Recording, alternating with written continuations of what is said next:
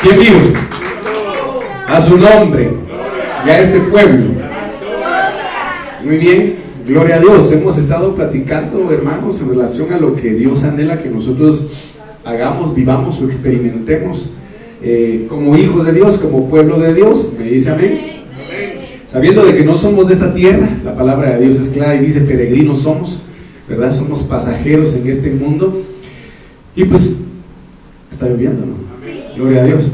Entonces, así como vimos el día domingo, eh, pues el tema que Dios puso en mi corazón, ahí buscar a Jehová. El día de ayer platicábamos en relación a, ¿qué Convertidos, ¿verdad? Y buscar a Jehová. Entonces platicábamos, mis amados hermanos, la importancia de que aunque estemos en medio del mundo, mantengamos esa convicción firme de que no pertenecemos a este mundo. ¿Por qué? Porque platicábamos y haciendo una síntesis de lo que pues compartíamos estos dos días, es que el Señor dice en primera instancia, busca primero el reino de Dios y su justicia. ¿Por qué el Señor manifiesta eso? Porque a la luz de la palabra vimos de que existen otros reinos espirituales que quieren ejercer un gobierno sobre la vida del cristiano. Los vimos y pues cada quien decidirá si estudiarlos o no, o en su momento los vamos a estudiar. Seguidamente, cuando vemos el Señor nos habla y dice convertidos a mí, o mejor dicho, en este versículo el Señor le dice convertidos ahora. Ahora, el Señor dice ahora es ahora. Pero lo que llama la atención es el hecho de que dice convertidos ahora a mí. ¿Verdad? ¿Por qué? Porque el corazón del hombre es tan voluble y dice la palabra de Dios, engañoso es el corazón del hombre. ¿Quién podrá entenderlo? ¿Quién podrá discernirlo? Me dice amén. Entonces, el día de ayer platicábamos en relación a eso, mis amados hermanos, en volvernos a Dios de todo nuestro corazón y a la hora de que Dios anhele o Dios demande de nosotros el convertirnos, el Señor nos habla y dice de que vamos a convertirnos verdaderamente a Él, sacando de nuestro corazón a esos dioses ajenos, dice la Biblia, ¿verdad? Que puedan separarnos de su presencia. Y pues vemos que hay muchos dioses que pueden gobernar nuestro corazón y que nos separan de la presencia del Señor. Entonces, en relación a todo, a todo lo que hemos platicado, mis amados hermanos, Vemos de que una de las cuestiones que hace que el pueblo de Dios no se convierta al Señor es la infidelidad, la infidelidad del alma, la infidelidad de la mente, la infidelidad del corazón. Una cuestión que hace que el pueblo sea real, desobediente o rebelde a lo que el Señor establece en su palabra. Y pues ayer, y quizá, hermano, yo descubrí el agua azucarada el día de ayer, pero me vino a la mente ese pensamiento en, el que el Señor me, me, me habló y me dijo, date cuenta que Enoch, ¿verdad? No tenía mandamientos, no tenía estatutos, no tenía ni un listado de normas o lineamientos que Dios le dijera por escrito, ¿verdad? ¿Qué era lo que tenía que hacer? Tampoco había sido revelado el Espíritu Santo para entonces, sino que al contrario, la generación que para esos días estaba era una generación totalmente perdida. Sin embargo, de todos, de todos, de todos. Y esto es tremendo. Porque, ¿cuánta gente había? No lo sé. Pero no creo que hayan habido solo mil gentes en la era de, de Enoch. ¿Verdad que no? No. Habían ya miles de personas, quizá millones ya de personas. Y solo él decidió caminar con Dios. Eh, me dice amén. Por eso el Señor es claro en su palabra y dice, muchos son los llamados y pocos los escogidos.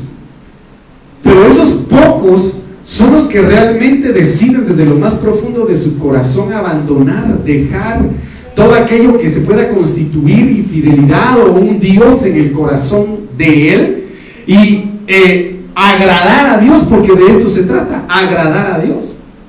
No agradar al hombre ni agradarnos a nosotros mismos, sino agradar a Dios. Me dice amén.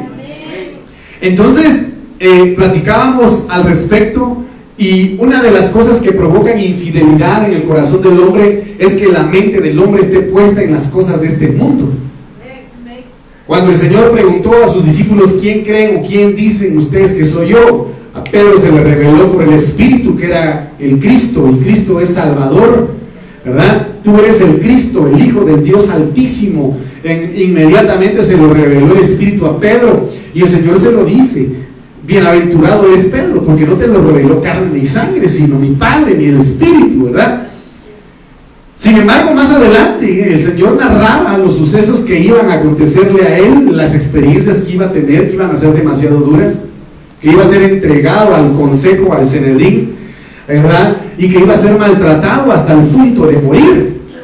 Entonces Pedro lo primero que empezó es en el sufrimiento, es en la angustia del cuerpo, la agonía de lo que él iba a padecer y inmediatamente le prestó su mente al diablo porque ahí le abrió una puerta. Le prestó su mente al diablo y obviamente le dijo, Señor, que tal cosa no te acontezca, que no te suceda, ¿verdad? Entonces el Señor y reprendió al diablo. Por eso yo le decía a usted, y lo hemos mencionado en muchas ocasiones, hermano, eh, Pedro le dijo que tal cosa no te acontezca, y el Señor le dijo que, el Señor te reprenda, apártate de mí, Satanás, le dice, ¿verdad? Porque ahora no tienes la mente puesta en las cosas del cielo o en las cosas de Dios, sino ahora tu mente está puesta en las cosas del hombre, en los asuntos humanos o terrenales. Entonces yo le decía a mis hermanos que vinieron el día de ayer, la noche, de que todo aquello que pueda constituirse en obstáculo, o toda aquella persona que con sus dichos o sus consejos le digan a un hijo de Dios, mira, ya no vayas a la iglesia, ¿por qué tantos días vas a la iglesia? Como me dijo mi tío, ¿verdad? Vos mejor deberías llevarte tu cama a la iglesia y dormir ahí. Pues si hubiese podido, lo hubiera hecho. ¿Por qué no? ¿Verdad? Pero a veces hay familias, o mejor dicho, familiares muy cercanos o amigos que hermano le dicen a uno, ya no vayas a la iglesia. O hermanos dentro de la iglesia que dicen, ya no sirvas en la alabanza, ya no sirvas en tal área, ya no sirvas esto, ya no hagas allá. Entonces yo digo, cuidado, porque quien está hablando no es el Espíritu de Dios. No es el Espíritu de Dios. ¿Por qué? Porque ahí encierra lo que el Señor habla en su palabra y dice que Satanás es homicida y mentiroso desde el principio. ¿Verdad que sí? Porque el Señor dice, deja ir a mi pueblo para que me sirva. Entonces el pueblo tiene que estar sirviendo. ¿Me dice amén?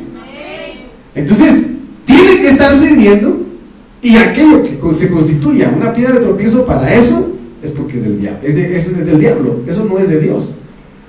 Me dice amén. ¿Está conmigo? Independientemente cómo esté el escenario. Independientemente cómo esté el escenario. Eh, porque yo les platicaba ayer y les decía, cuando todo es color de rosa, ¿verdad? Cuando todo está a flote, todo nos da bien, decimos, Señor, qué alegría ir a la iglesia, qué bendición servirte, Señor. ¿Verdad? Pero cuando se dan las pruebas, las adversidades, y en lugar de tener el signo positivo, se cambia al signo negativo porque sucede, ¿verdad? ¿Sucede? Ya se nos quitan las ganas de servirle a Dios. Ya se nos quitan las ganas de ir a la iglesia, ya se nos quitan las ganas de orar, las ganas de leer la Biblia, las ganas de alabar, las ganas de adorar. Ya no nos dan ganas. ¿Pero por qué? Porque yo les decía a mis hermanos de que entonces hay áreas de nuestra alma que no han sido totalmente entregadas al Señor. Que se constituyen en infidelidad y desobediencia delante de Él. Entonces yo les decía a ellos, que infidelidad es, amado hermano, es como despreciar, es como desechar, ¿verdad? Entonces, a veces nuestro corazón está partido. Porque ciertas áreas de nuestro corazón quieren servirle al Señor, pero otras áreas no. Entonces no estamos buscándole al Señor con todo nuestro corazón. Y si no servimos a Dios en esas áreas de nuestro corazón, pues habría que preguntarse a quién le estamos sirviendo. Entonces, Vimos convertidos, ahora dice arrepentidos y buscad a Jehová. Y obviamente es, es lo mismo, ¿verdad? Porque el arrepentimiento es metanoeo, es cambiar la forma de pensar para que pueda cambiar la forma de vivir. Me dice amén. El detalle está en que venimos del mundo con vestiduras de egipcios, con, con calzado egipcio, con forma de hablar egipcia, con manera de pensar egipcia. Me dice amén, con manera de pensar egipcia, con un proceder egipcio. Y pretendemos servirle a Dios de la misma forma, como que estuviéramos en Egipto. ¿Verdad? A ver, diga que tiene a su lado, ¿y de qué manera está sirviendo usted, hermano? Entonces viene el apóstol y menciona, de, menciona o desarrolla un tema sobre Babilonia. ¿Está conmigo? De desbabilonizar a la iglesia. ¿Verdad? De desbabilonizar a la iglesia. ¿Por qué? Porque lamentablemente se vive dentro de las iglesias una mezcla de Babilonia. Y Babilonia, óigame por favor, Babilonia no debe por qué permanecer o estar influyendo a la iglesia. ¿Me dice amén? ¿Por qué? Porque Babilonia es la madre de todas las rameras. Es la madre de todas las rameras. ¿Y Babilonia dónde está sentada? ¿Dónde está entronizada Babilonia?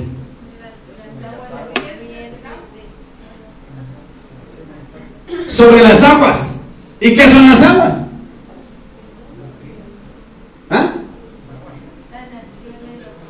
Pueblos, lenguas y naciones. Pueblos, lenguas. Lo vamos a ver para que no me mire con esa azucarita de que no me cree. ¿Sí que? Ah, vale. sí, porque la palabra de Dios no establece que Babilonia está sentada sobre las aguas. Me dice amén. Entonces, vemos pues que en los últimos tiempos, en estos tiempos, ya se está dando ese movimiento espiritual que obviamente el anticristo quiere que esté preparado. Para empezar, la unión de varias religiones, las religiones más poderosas y más grandes del mundo, las tres religiones más grandes y más poderosas del mundo. La católica romana, el judaísmo y la musulmana. ¿Verdad? Ya se unieron. Y empezaron a construir, usted lo sabe perfectamente, si no es que ya está terminado. Es el lugar que se le llama, que se le llama la religión, ¿cómo se llama? Se me fue el nombre, por si alguien pudiera recordármelo. Pero le pusieron su nombre. Amén.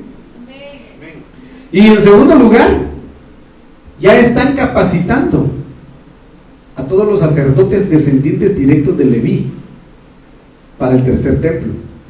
Ya los están capacitando para poder iniciar con los sacrificios, con la preparación y la limpieza de los utensilios que van a ir en el templo. Si ya se está proyectando eso, es que es porque muy pronto va a iniciar, si no es que ya inició la construcción del tercer templo. ¿Me dice amén? La construcción del tercer templo va a ser obviamente una señal muy importante en el escenario tierra, en el escenario Israel, en el escenario iglesia. ¿Me dice amén? ¿Por qué? Porque estando el tercer templo construido, entonces, se aproxima la abominación desoladora. Y cuando la abominación desoladora se ve, es porque el hijo de, el hijo de perdición se va a manifestar. Entonces estamos a las puertas de que algo impresionante suceda. No solamente de manera terrenal, sino de manera espiritual. Por eso, no debemos permitir dormirnos espiritualmente hablando tampoco la iglesia. Me dice amén. tampoco se vale dormirse en la iglesia de manera literal o espiritual. Porque recuérdense de que el que esté dormido no va a saber cuándo viene el Señor. No va a saber. ¿Cómo saber si se está dormido espiritualmente o no? ¿Cómo saberlo?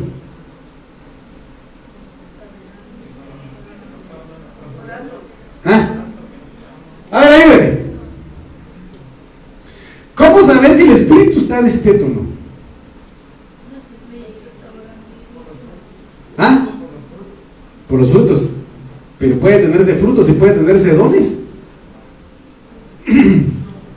¿Acaso no le hablé de transexual que empezó a hablar lenguas?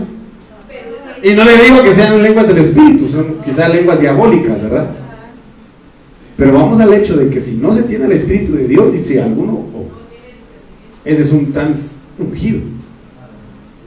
Y empieza la confusión, y empieza el error, y empieza la mezcla, me dice amén. Entonces, mire pues. Uniendo el último, eh, los últimos versículos que platicamos en relación a Pedro, Romanos 8, 5, 6, 7 y 8 dice, los que son de la carne piensan en las cosas de la carne, pero los que son del Espíritu, en las cosas del Espíritu. ¿Qué cosas, son las, ¿Qué cosas son las del Espíritu en las cuales deberíamos estar pensando? ¿Ah? ¿Qué piensa usted? ¿Qué está pensando ahorita ese pastor? ¿Cuándo se va a apurar? Hombre, ya me sueño. ¿Qué está pensando? ¿Qué piensa usted durante todo el día? Entonces dice aquí, la Biblia es clara, los que son de la carne, en las cosas de la carne, eh, los que son de la carne piensan en las cosas de la carne. Pero los que son del Espíritu, en las cosas del Espíritu. Y aquí viene el libro de los Salmos capítulo 1, dice, bienaventurado el que medita en la palabra de Dios de día y de noche. El ocuparse de la carne es muerte, pero el ocuparse del Espíritu es vida y es paz. Ay, hermano. A veces lo que menos tenemos es paz. Y ahí es donde, ahí es donde está el gancho al hígado. Porque el que no mantiene paz en su corazón es porque no se está ocupando en las cosas del espíritu, sino en las cosas de la carne. Y la carne no quiere menguar. No quiere descender su nivel. Ese rochoy, ese puyazo, ese, ¿qué otro? Esa tripa. No quiere coserse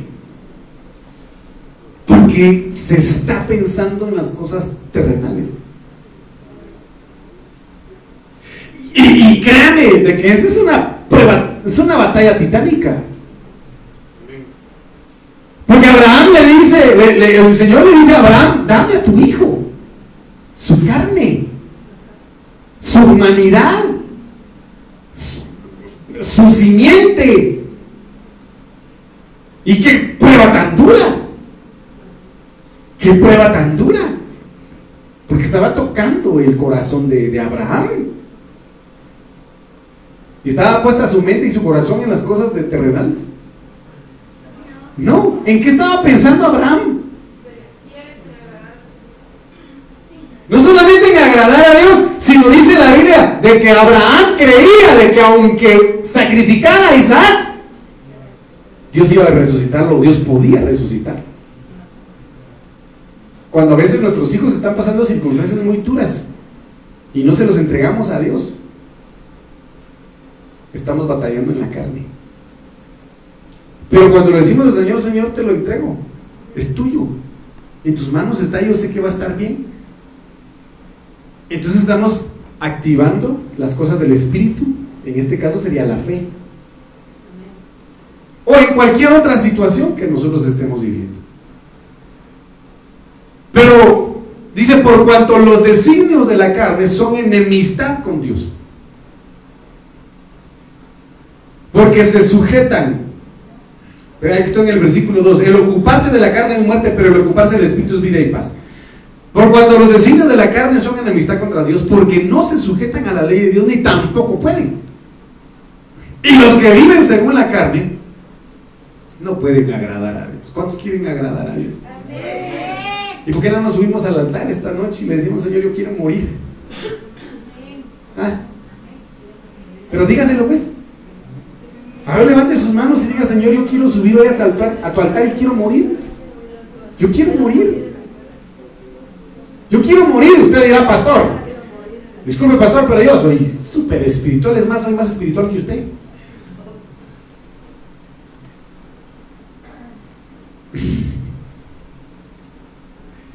Pero los que viven según la carne no pueden agradar a Dios.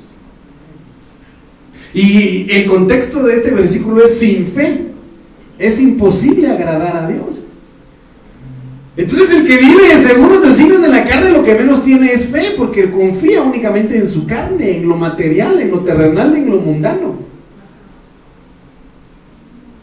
En el dictamen del médico, más que en el decreto de Dios. En la economía del mundo, más que en los tesoros de Dios. En las derrotas del sistema que maneja el mundo, más que en las victorias de Dios. Cuando dice la Biblia de que Él no conoce la derrota. Pastor, pero mire cuántos fracasos he tenido yo. Pero por esos fracasos usted está aquí. Entonces no hay un fracaso, hay una victoria. Porque en lugar de que perdiera, se perdiera su alma, fue salva. Entonces no hay una pérdida, hay una victoria. Y Dios no conoce la derrota. Aunque Job perdiera todo, Dios sabía de que no iba a quedar derrotado.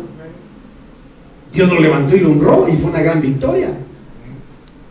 Y Pablo dice, si muero no me importa porque para mí el morir es Cristo. Entonces no hay derrota, hay victoria sobre la muerte.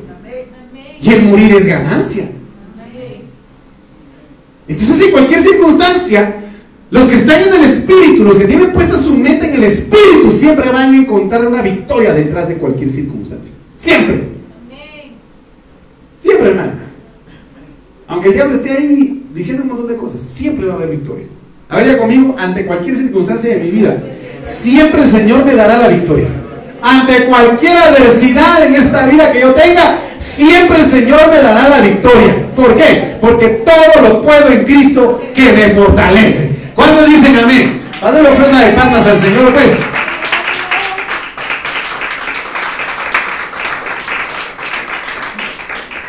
Entonces ocuparse del griego 5427, fronema, significa inclinación. ¿Por qué debemos inclinarnos más? Por las cosas del Espíritu. Buscar las cosas del Espíritu. Inclinación en cuanto a la mente o propósito. La mayoría de las veces, mejor dicho, el hombre por naturaleza se inclina a querer tener más siempre.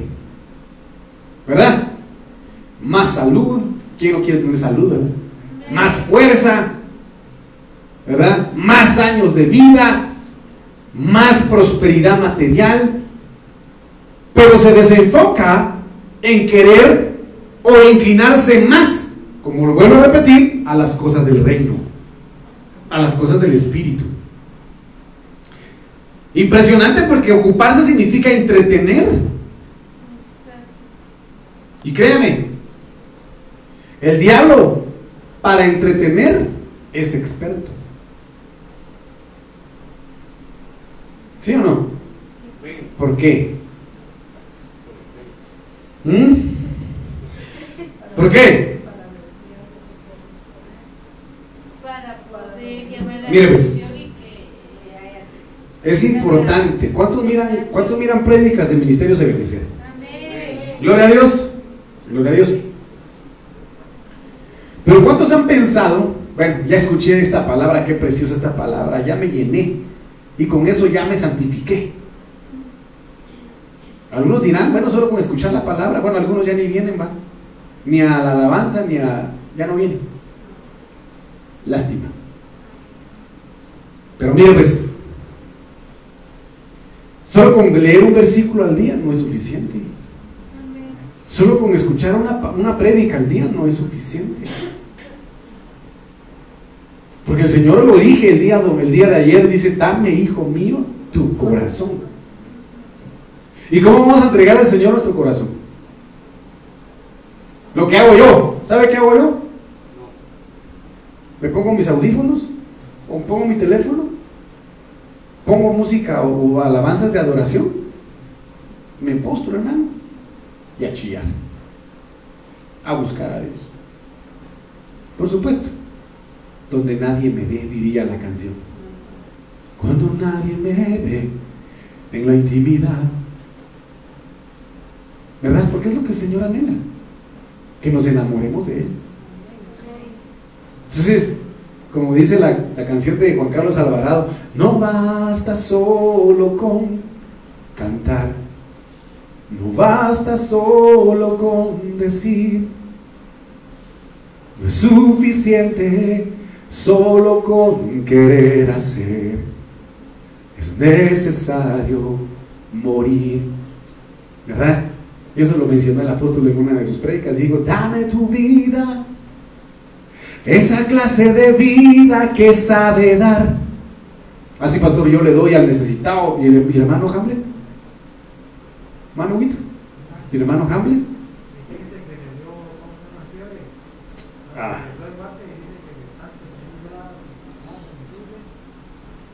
Bueno, lo bendecimos en el nombre de Jesús y que se recupere. Pero que venga acá, dígale también que lo extrañamos. Bueno, ¿por qué le digo esto? Porque tenemos que morir a nuestra humanidad y entregarle a Dios lo que Él desee. Me dice amén, si el Señor en determinado momento le habla a alguien en el bus, le habla a alguien caminando, le habla a alguien en su trabajo y, le dice, Señor, dame tu corazón, tenemos que dárselo. Tenemos que entregárselo, mi hermano. Me dice amén. Porque usted sabe perfectamente bien que las seducciones del mundo son, pues manifiestan deleite. Pero si el Señor nos habla, dame tu corazón, tenemos que dárselo. Tenemos que dárselo. Me dice amén. Pensar, sentir, poner la mirada, hacer caso o cuidado. Éxodo 4:21, mire qué tremendo es esto. Cuando nosotros ponemos la mirada en las cuestiones celestes y, y, permitimos que el Espíritu Santo nos llene, mire de qué tenemos que preocuparnos, de qué tenemos que ocuparnos. Y Jehová le dijo, cuando hayas vuelto a Egipto, ¿qué le dice el Señor a Moisés ahí? Ocúpate de hacer delante del faraón todas las maravillas que he puesto en tus manos. Hermano, ¿qué ha puesto Dios en tus manos? ¿Ah? ¿Qué ha puesto Dios en tus manos, hermano? Hermano Sergio. Qué fuerza la que tengo. ¿Qué ha puesto Dios en tus manos, hermano? Hermano, aquí lo dice. Ocúpate de hacer delante del faraón todas las maravillas que... ¿Acaso no el Señor dice, mayores cosas harán? De las que yo hice.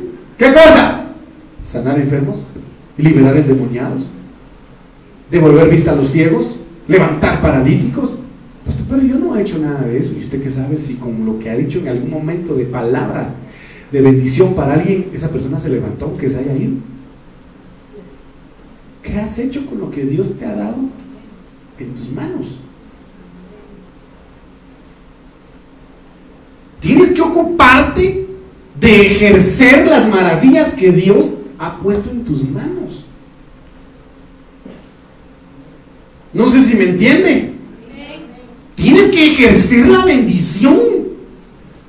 Tienes que ejecutar. ¿Por qué? Porque hemos sido llamados para heredar bendición.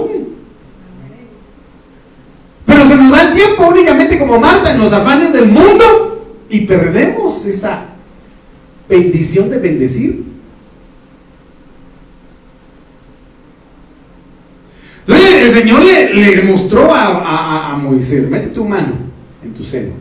¡Fum! Leprosa. Vuelve a meter. Sana. ¿Qué tienes en la mano? Una vara.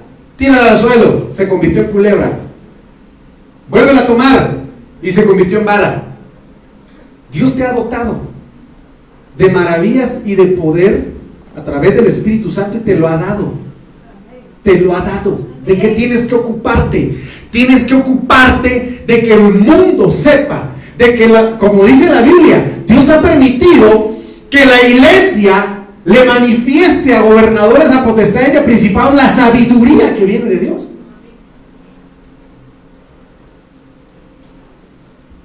Pero ¿qué está haciendo usted con, con lo que Dios ha puesto en sus manos?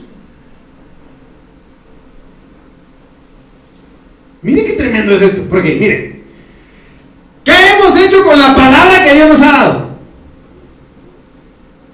¿Qué hemos hecho con las maravillas que Dios ha puesto en nuestras manos? ¿Qué hemos hecho con la unción que Dios nos ha dado? ¿Qué hemos hecho con el amor que Dios nos ha dado? Ahorita el Espíritu Santo, bendito sea, pues nos llenó para los que lo recibieron. Para los que no, se lo perdieron. Pero ¿qué estamos haciendo? Entonces, mire, pues, ocúpate. Y esta es una orden que el Señor nos da a nosotros.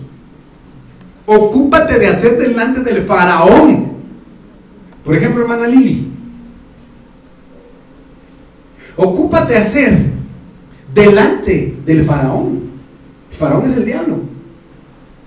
Que puede tener atadas a gentes como la eh, mujer jorobada durante 18 años. Personas atadas en sus huesos, tuidos. Entonces viene el Señor y dice, ocúpate de hacer, de hacer delante del faraón todas las maravillas que he puesto en tus manos. Dios ha puesto maravillas en tus manos para bendecir, para desatar, para levantar, para sanar, para liberar. Dios ha puesto en tus manos maravillas. Lo único que tienes que hacer es manifestar, ocuparte de hacer delante del faraón todas las maravillas que él ha puesto en nuestras manos. Omitamos la parte de endurecimiento. Y aunque la gente no crea, y aunque vayamos a hacer evangelismo y la gente no nos reciba, aunque la gente nos insulte, aunque vayamos a hacer evangelismo y digan algunos que aburrido estuvo. Ojalá y se apure rápido el pastor, se apure, se apure el pastor y termine, el mediodía llegue.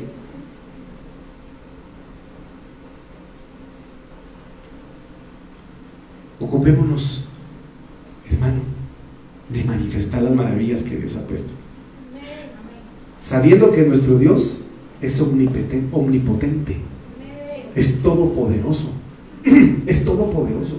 Todo lo puede. ¿Está conmigo? Présteme atención, pero no se me vaya a distraer. Primera Timoteo 4, 13 al 15. Ocúpate de la lectura, la exhortación y la enseñanza. Cosas de las cuales tenemos que ocuparnos. No descuides el don que hay en ti, que te fue dado mediante la profecía con la imposición de las de manos del presbiterio. Ocúpate de estas cosas. Permanece en ellas. ¿De qué debemos ocuparnos? De permanecer en los asuntos del Espíritu, de permanecer en las cuestiones del Espíritu, de permanecer en los dones del Espíritu, porque dijeron frutos, porque dijeron dones. Ah, vaya, amén. Permaneces en esos frutos.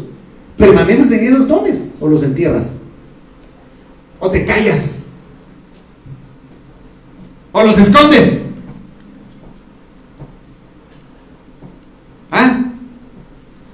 Ocúpate en estas cosas, permanece en ellas. Eres bueno para orar, permanece en la oración. Eres bueno para leer la palabra y que el Señor te revele, permanece en la palabra, en la lectura. Eres bueno en interceder, permanece en la intercesión. Eres bueno en alabar, permanece en la alabanza, permanece en la adoración. Eres bueno para servir, permanece en el servicio. Dios te usa en hablar lenguas, permanece en hablar lenguas. Dios te usa para profetizar, permanece en profetizar. Ocúpate y permanece. Permanece, hermano. Pero permanece con un corazón contento, con un corazón gozoso. Yo estoy aquí porque el pastor me dijo. Yo no quiero estar aquí. No tiene que ser así. No tiene que ser así, mire, hermana Lili, hermana Lili, le dije el, sábado, hermana. Hermana Lili, le dije, se prepara porque, como su listado el viernes, porque va a ser directora de alabanza. Amén, pastor, me dijo.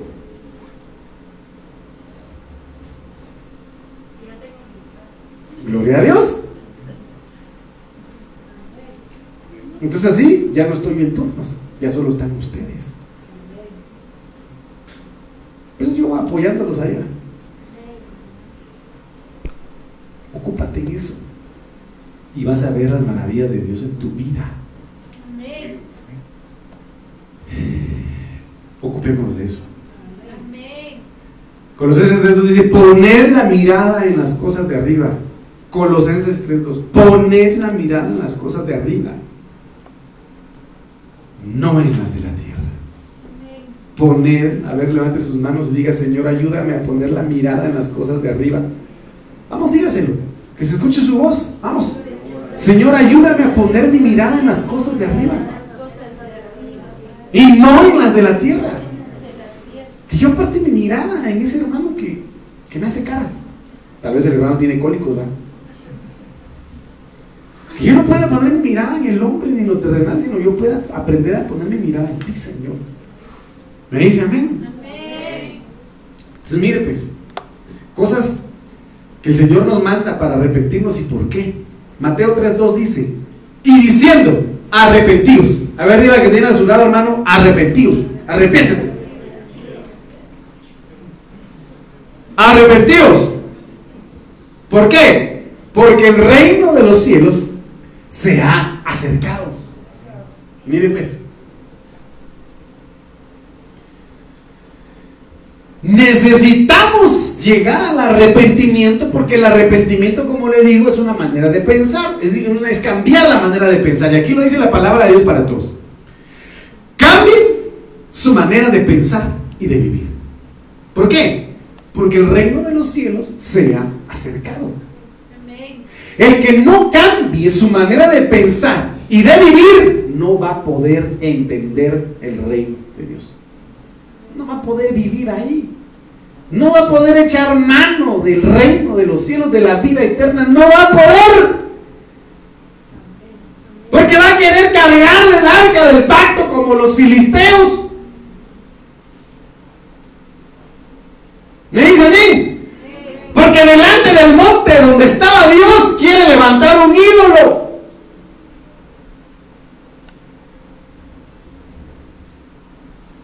Entonces para poder acercarnos y que el reino de los cielos se acerque a nosotros y poder entenderlo, discernirlo y vivir en él, tenemos que cambiar nuestra manera de pensar y de vivir. Si no, no se puede. A ver, dígale que tiene a su lado Lola, hermano. A ver, dígaselo pues, hombre, Lola, hermano.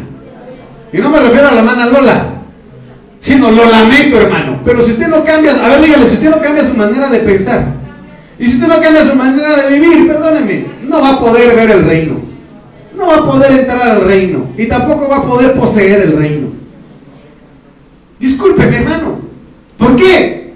Porque usted va a tener su mente en otros reinos.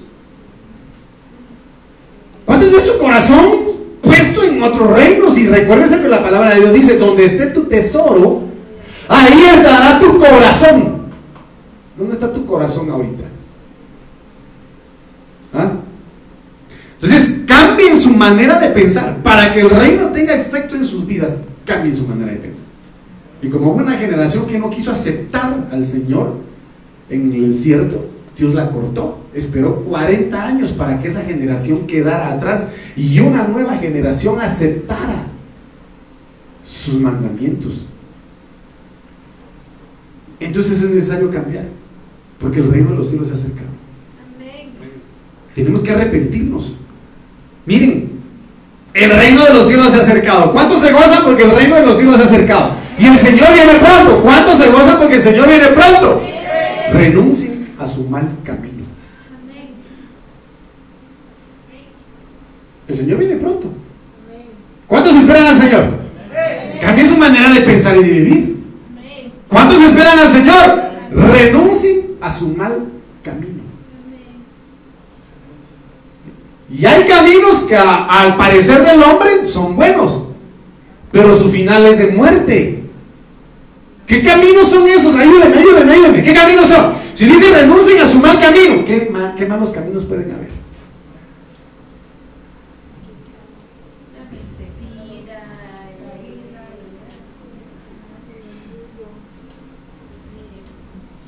Una estrellita a la mano a Mimi, otra estrellita a mi esposa, porque son las únicas que participaron. Los demás hermanos desconocen qué caminos hay. Ah, entonces mire pues, es cierto. La ira, la mentira, el engaño, el mal carácter, el orgullo, la soberbia, la altivez. Entonces, cada quien sabe qué camino tiene que abandonar y del cual tiene que renunciar. Renuncien a su mal camino. Renuncien a su mala manera de vivir. Eso dice el Señor. La traducción del lenguaje actual dice, vuélvanse a Dios, porque muy pronto su reino se establecerá aquí. Qué tremendo es esto. ¿Cuántos anhelan que el reino de los cielos esté establecido en su corazón? Entonces vuélvase a Dios, dejemos los malos caminos y cambiemos nuestra manera de pensar y de vivir. Porque si no, no vamos a poder asimilar el reino. No vamos a poder creer en, todo lo que el reino concierne, contiene, posee. No sé si me entiende. Mire pues, Mateo 6:10, ¿qué implica eso? A ver, diga conmigo, venga tu reino, Señor. Vamos, dígalo, venga tu reino. Pero una de las cosas que implican asimilar el reino es hágase tu voluntad. Hágase tu voluntad. Por supuesto, pero yo diría, Señor, hágase tu voluntad en mi vida, en mi corazón. Que se haga tu voluntad en mi vida. Cuando a principios del año 2022, no, a finales del año 2021, me dijo mi jefe, necesito que por favor me deje en orden todo. Más o menos a mediados de enero, eh, por cuestiones aquí, cuestiones allá, entendí que usted me está entendiendo, ¿verdad? Yo le dije, está bien, que Dios lo bendiga, le dije Y le doy muchas gracias por haberme permitido estar acá. ¿Verdad? Que Dios lo bendiga, yo sé que, y créame, se lo digo delante de Dios, se lo dije a Él. Los tiempos de Dios están marcados para mi vida. Y si Dios permite que yo me vaya de aquí, pues está bien. Me voy tranquilo, sin ningún problema. Está bien, me dijo. Pero cuando yo salí de ahí, le dije al Señor, si es de tu voluntad que yo me vaya, me voy a ir. Y si no es de tu voluntad, no me voy a ir. Y mire, sigo ahí. Porque el que encomienda a Dios sus caminos es prosperado. Me dice amén. El espiritual, todo se lo encomienda a Dios. Todo se lo encomienda a Dios. Y Dios pelea por él, Dios interviene por él, Dios obra a favor de él. Entonces dice, cambien su manera de pensar y una manera de, cambio en nuestra mente es decir, Señor, hágase tu voluntad en mi vida. Señor, hágase tu voluntad. Yo no quiero decidir según mi carne, según mi humanidad, según mi voluntad. Yo quiero que se haga tu voluntad, Señor en el trabajo, en los negocios, en la familia, en cualquier decisión que tomemos. Y esa es, una manera de cambiar nuestra manera de pensar. Me dice amén. Aquí habla, por supuesto, el cielo y la tierra, pero por sobre todas las cosas nuestro corazón. Dígale, Señor, hágase tu voluntad en mi vida, en mi hogar, en mi familia. ¿Por qué? Porque Mateo 7:21 dice, no todo el que me dice Señor, Señor, entrará en el reino. Sino el que hace la voluntad de mi Padre. Y eso es cambiar la manera de pensar. Hacer la voluntad del Padre. Me dice amén. Y mire qué precioso este salmo, Salmo 48. El hacer tu voluntad, hermano, a ver, dígalo conmigo, declámelo conmigo, expréselo conmigo y diga, el hacer tu voluntad, Dios mío, me ha agradado. Pregunto, ¿a cuántos les ha ido bien por hacer la voluntad de Dios? Entonces continúe haciéndola. Y le irá mejor. Hermano, ¿cómo le fue a Abraham por buscar las alturas? Bien, ¿cómo le fue a Lot por buscar las llanuras? Mal. El hacer tu voluntad, Dios mío, me ha agradado. Que sea el agrado de tu corazón hacer la voluntad de Dios. Que sea el agrado de tu alma el agradar a Dios y hacer su voluntad en todo tiempo y en todo momento. Aunque el diablo te ladre, aunque el diablo te pele los dientes, aunque el diablo te muestre las garras, aunque el diablo babee, aunque el diablo haga lo que haga. Que sea de tu agrado hacer la voluntad de Dios y no la del diablo. Y tu ley, ¿dónde está la palabra? ¿Dónde tendría que estar la palabra de Dios? En medio de mi corazón.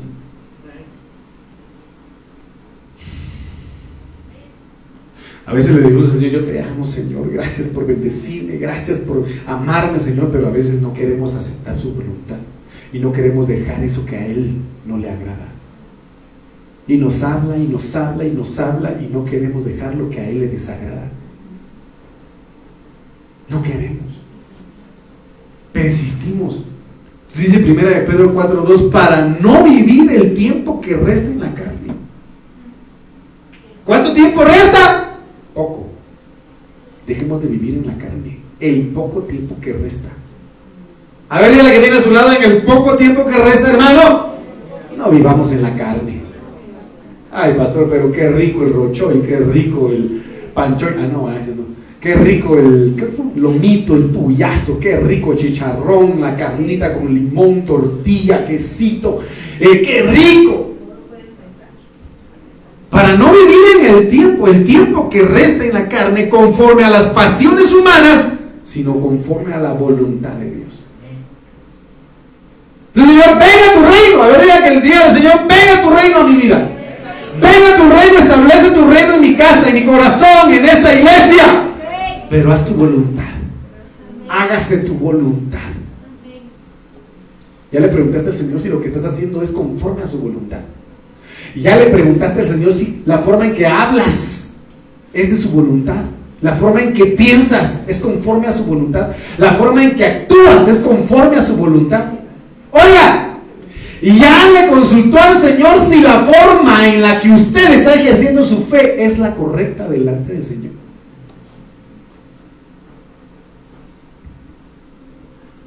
Mire qué impresionante. Ya le preguntó al Señor si la manera en la que está aplicando la palabra de Dios es la idónea delante de Él. Si la forma de servir es la correcta, la que le agrada a Él. Miren, hermanos. Entonces, mire, pues otra, otro aspecto. Marcos 1.15 decía, el tiempo se ha cumplido. Había conmigo, el tiempo se ha cumplido. Y el reino de los cielos se ha acercado. Arrepentidos y creed en el Evangelio. Entonces una manera de arrepentimiento es creer en la palabra que se imparte. Pero muchos no, yo la verdad dudo en lo que el pastor está diciendo, yo cuestiono lo que yo no se da cuenta, hermano. Yo no voy la lente. Como dirían en la costa, uno vigea.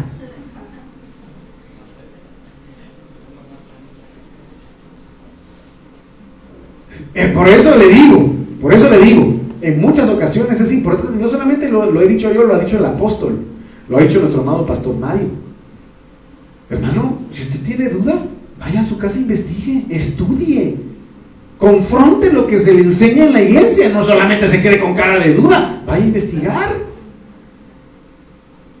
Si el Espíritu da testimonio de lo que es verdadero. Y si usted tiene duda, entonces usted tiene Biblia, vaya, indague, estudie, hermano. La Biblia dice, mi pueblo perece por falta de entendimiento, por falta de conocimiento. Pero si nosotros nos quedamos con una duda y no nos quedamos con los brazos cruzados, ah, sí, pues me causó duda lo que dijo el pastor y nunca vamos a investigar. ¿Cómo va a salir de la duda? Es un ejemplo que yo le doy, va. No es que sea así. Arrepentidos, porque una forma de arrepentimiento es creer en el Evangelio. Y el Evangelio es Cristo. El mensaje es Cristo. El mensaje de buenas nuevas es Cristo viene, Cristo salva, Cristo vive. ¿Me dicen amén? Ejemplo de ello es el pueblo de Israel, lo he mencionado en muchas ocasiones. Hermano Moisés, bien trajeado echarme este perfume, me voy a bañar por fin, ¿verdad? Y voy a llevar ese mensaje que el Señor me reveló para darles a conocer. Y yo sé que se van a convertir y hay muchos van a aceptar al Señor. Viene Moisés, hermano, sobre una peña empieza a decir al pueblo, eh, aquí pueblo de Israel, así dice el Señor. Yo te llevaré a una tierra fructífera donde mana leche y miel. Te daré tierras, reinos que tú no eh, eh, construiste, tierras que tú no sembraste, serán tuyas. Hermano, y estaba Moisés prendido, hermano. Y el pueblo de Israel, ni, ni un amén dijo. Ignoraron el mensaje.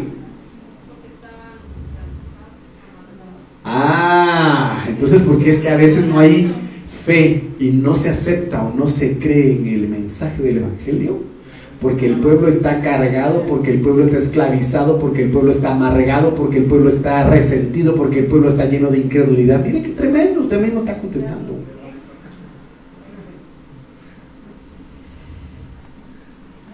Ah, como diría que alabanza, Él es mi paz.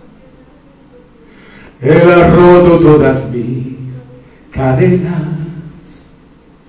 Si Él ha roto tus ¿cuántos el Señor ha roto cadenas? Entonces ya no te las pongas. Ya no te las pongas. Miren lo que dice acá. Dios habla hoy, decía, ya se cumplió el plazo señalado. Y el reino de Dios está cerca. Vuélvanse a Dios. Y aquí es claro. Y acepten con fe sus buenas noticias. ¿Cómo se tiene que aceptar la palabra? Hoy. Hoy yo sé que el pastor, aunque me esté echando un cuaje y grite y me asuste, voy a aceptar la palabra con fe. Voy a aceptar el mensaje con fe, porque yo sé que Dios va a hacer algo en mi corazón, en mi vida, en mi familia. Y yo sé. Con fe. Con fe. Me dice amén. Ah, pero uno dice, me dice amén. Y contestan algunos, hermano. Ya se cumplió el plazo señalado y el reino está cerca. Gracias a Dios. Vuélvanse a Dios. Volvámonos a Dios. Y acepten con fe sus buenas noticias. Como le dijo aquel hombre, Señor, ayúdame en mi incredulidad. Y otra versión se recuerda que decía, Señor, ayúdame en aumentar mi fe en esa área que necesita ser fortalecida. Porque cada quien está pasando procesos distintos y necesita fe para cada proceso que esté viviendo. Me dice amén hasta los niños, Pablito, pastor, necesito que ore por mí, por favor, porque fíjese que voy a iniciar mis exámenes. No era la misma necesidad que tenía ninguno de ustedes. ¿Me, me, entiende lo que le digo? Entonces Hechos capítulo 2, 38 dice, Pedro les dijo, arrepentidos y bautícese cada uno de vosotros en el nombre de Jesucristo, el bautismo. ¿Para qué? Para perdón de pecados. Ah, bueno. ¿Qué hay en el arrepentimiento? Perdón de pecados. ¿Cuántos quieren que sean perdonados sus pecados? Arrepiéntase, pero de todo corazón. Y recibiréis el regalo, la dádiva, el don, la llenura del Espíritu Santo. ¿Cuántos quieren la llenura del Espíritu Santo? Arrepentidos. Y tus pecados serán perdonados. Y recibiréis la llenura del Espíritu Santo. ¿Por qué debemos arrepentirnos? Porque el reino de los cielos ha acercado. ¿Por qué debemos arrepentirnos? Porque si no nos arrepentimos no vamos a tener fe al recibir la palabra y no vamos a fructificar. ¿Por qué debemos arrepentirnos? Porque si no, no hay perdón de pecados y no hay llenura del Espíritu Santo. ¿Por qué debemos arrepentirnos? Porque si aunque el reino de los cielos esté aquí, mire, cerca de nosotros y la puerta aquí cerca de nosotros y abierta, no vamos a poder verla. Yo no sé si me dice amén, pero yo me digo amén. Hechos 3:19 dice, ¿por qué necesitamos arrepentirnos? Así que arrepentidos y convertidos. Mira aquí dice las dos cosas. Arrepentidos y convertidos. Para que sean borrados vuestros pecados. Para que vengan de la presencia del Señor tiempos de consuelo. Para que la palabra profética que el Señor establece en el libro de Isaías que dice, libre de mi pueblo, que su, pueblo, que su prueba ha terminado. Digan a mi pueblo que se ha cumplido su plazo, que su prueba ha finalizado, que su lucha ha terminado. Arrepentidos para que vengan de la presencia del Señor tiempos de consuelo. Que en base al arrepentimiento que puedas tener esta noche, los tiempos de consuelo, hermanos, se manifiesten en tu vida, en tu casa, en tu corazón, en todas las áreas de tu vida. Ay, hermano.